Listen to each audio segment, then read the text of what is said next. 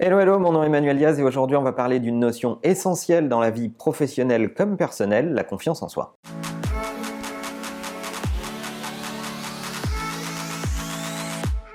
Combien de fois on a vu des gens échouer ou se planter alors qu'ils ont toutes les compétences, tout le talent pour y arriver?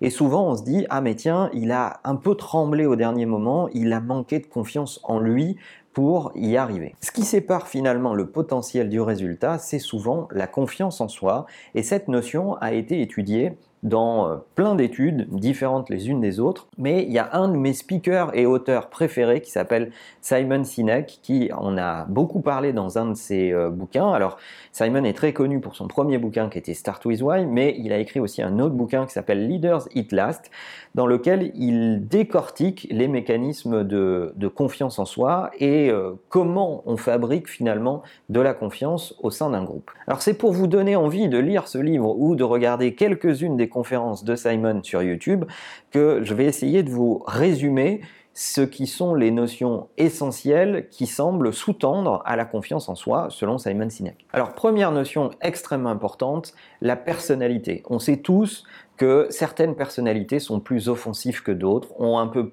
moins froid aux yeux que d'autres et ça va ressembler au commercial qui va oser aller aborder un prospect où on lui a dit de toute façon tu n'y arriveras pas, euh, la vente est morte, euh, ils, ils, veulent pas de notre produit ou de notre service. Ou dans le sport, le basketteur qui va euh, prendre les shoots alors qu'il en a raté pas mal dans les dernières minutes et qui va pas hésiter à prendre ce shoot malgré tout. Oui, nous ne sommes pas égaux dans nos personnalités face à la confiance en nous. Certains en ont plus que d'autres à la base, ça répond visiblement, et d'après toutes les études et, les lectures que j'ai pu avoir, à tout un tas de critères difficiles à cerner, mais dans lesquels il y a euh, l'éducation, dans lesquels il y a euh, euh, des éléments socioculturels, mais où nous n'avons pas tous le, même, le même talent à la base face à la confiance qu'on peut avoir en nous, et nous ne sommes pas dotés de la même façon dans nos personnalités, mais il ne faut pas le nier, notre personnalité va impacter notre confiance. Pour autant, et heureusement, il y a d'autres critères sur lesquels on peut jouer pour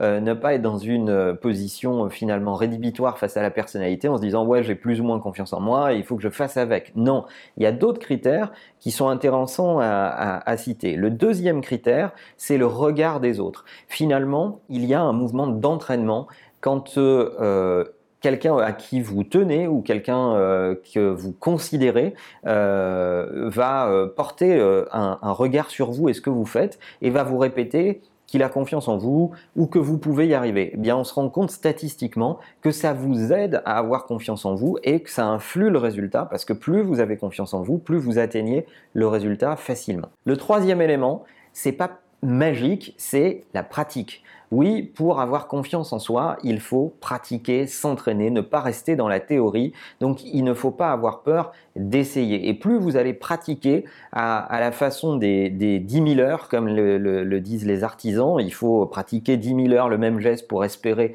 euh, à peu près le, le maîtriser, eh bien la pratique va euh, beaucoup influencer la confiance que vous avez en vous, donc le résultat que vous allez obtenir. Plus vous allez pratiquer, plus l'échec sera banalisé, et c'est par la banalisation de l'échec que vous augmentez la confiance en vous. Quatrième élément qui a un impact considérable sur la confiance en soi, c'est le collectif. Dans quel collectif j'évolue? Est-ce que c'est un collectif qui a tendance à stigmatiser l'échec ou pas? Ou au contraire, est-ce que ce collectif euh, se réunit face à l'adversité et se félicite ensemble dans la réussite.